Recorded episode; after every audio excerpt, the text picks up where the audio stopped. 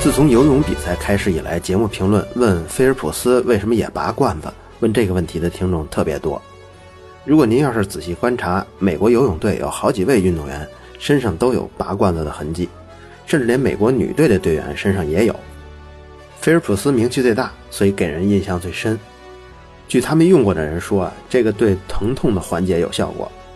拔罐子的英语最广泛使用的就是 hijama，也有叫 cupping 跟 sucking 的。这个 hijama 呢，我查了一下，它不是汉语的来源，它是阿拉伯语的音译。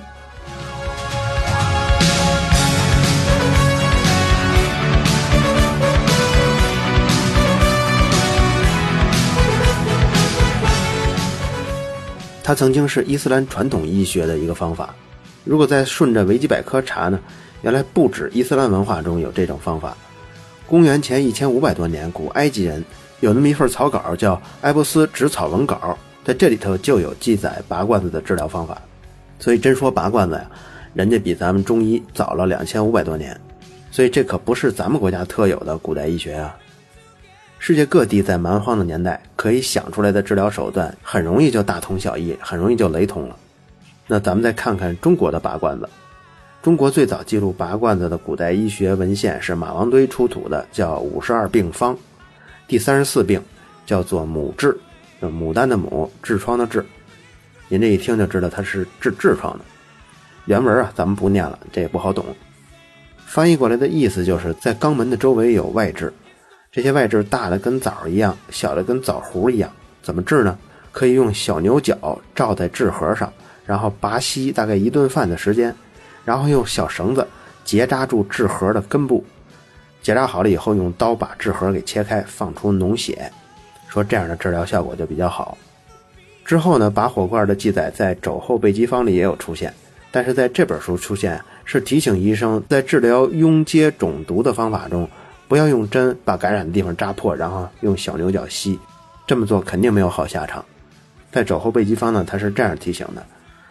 这个反映了什么呢？就起码说，这种在皮肤感染的地方，先把它刺破，然后再用负压吸的方法呀，可能已经是一个比较普遍、通常常用的一个流行治疗方法了。再往后到明朝的医书中，已经不仅仅是刺破感染的地方了，没有感染的地方也可以刺破。刺破完之后，目的就是把这一块的血给吸出来。其实有那么一点点像放血疗法，只不过放的不那么凶。真正拔火罐这个词出现的是在清朝，在《本草纲目拾遗》这本书中出现的。但是治疗的疾病也一下跟古代的医书不一样了。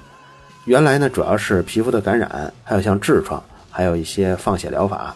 但是现在变成了治疗一切风寒，这也是现代的中医所谓的拔火罐的用法。拔火罐的原理呢，是利用负压，然后导致皮下的毛细血管出血。有的人就问了，那为什么有人拔出来颜色深，有人拔出来颜色浅呢？甚至有的都有紫色的。中医理论会告诉你，那是血里头包含有毒素、有寒气、有湿气。其实不是这样，这个问题很好回答，就是因为那是皮下出血。颜色深浅不同呢，有皮肤颜色不同嘛，这个很容易理解。那另外呢，比如提供的负压大小不同。它对毛细血管破坏的强度就不同，出血多，那颜色自然就深一点。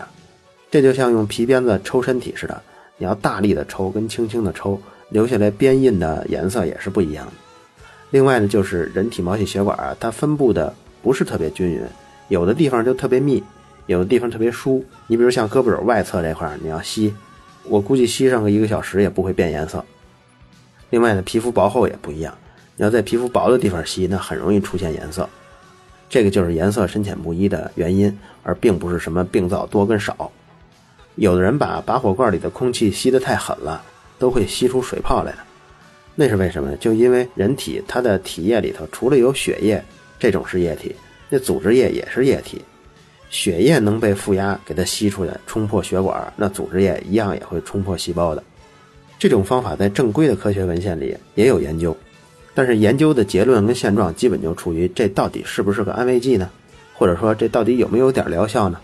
也就是在这个层面上还在质疑。比如说，如果我们研究说喝梨水能不能治咳嗽，假如也发在这些文献上，估计这个研究状况跟现在研究拔火罐是差不多的。也就是说，这种疗法根本没有一个主流的医学界的认同。从现代医学角度来看呀，出于这种层面的研究，最多也就算得上是一种安慰剂效果的放松方法。古代希腊拔火罐，或者是古代伊斯兰拔火罐呢，咱们不提了，就说说中国的拔火罐。如果说它是一种治疗手段的话，那么它的理论基础是阴阳五行。这个阴阳五行是一种没法证实也没法证伪的古代文化中的逻辑。各国的古代人民在几千年这么长的时间面对疾病，都曾经出现过各自的逻辑。有些呢是思想家提出来的，有些是著名的古代哲学家提出来的，但是都因为在现代科学这套范式中没法通过严格的检验，所以渐渐呢就被淘汰出医学范畴了。淘汰之后，它归到哪儿呢？就归到各国古代文化历史当中去。中国现在还没有把中国古代医学跟现代医学分开，是在医院里是混着的。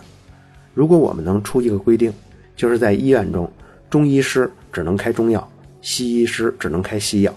我想，只要能够迈出这小小的第一步，今后以阴阳五行为基础理论的中医，真正的效果如何，很快就会被大家看到了。菲尔普斯用拔火罐，不能说明拔火罐很神。你想，菲尔普斯他也吸大麻的嘛？那吸大麻也很神奇吗？利用负压把器具吸在皮肤上这种方法，世界各国古代医学都出现过，包括古代的中国。中国古代医学最早用拔火罐呢，是用来吸感染物的。另一种方法呢，就是少量的放血。但是到了清朝，渐渐出现了认为这种方法能吸寒气这样的一种阴阳五行的说法。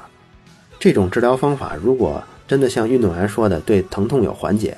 那么，相信之后会有更多更严格的医学研究出现，在那些研究中，他们会用大规模的双盲实验来验证它对疼痛缓解的效果。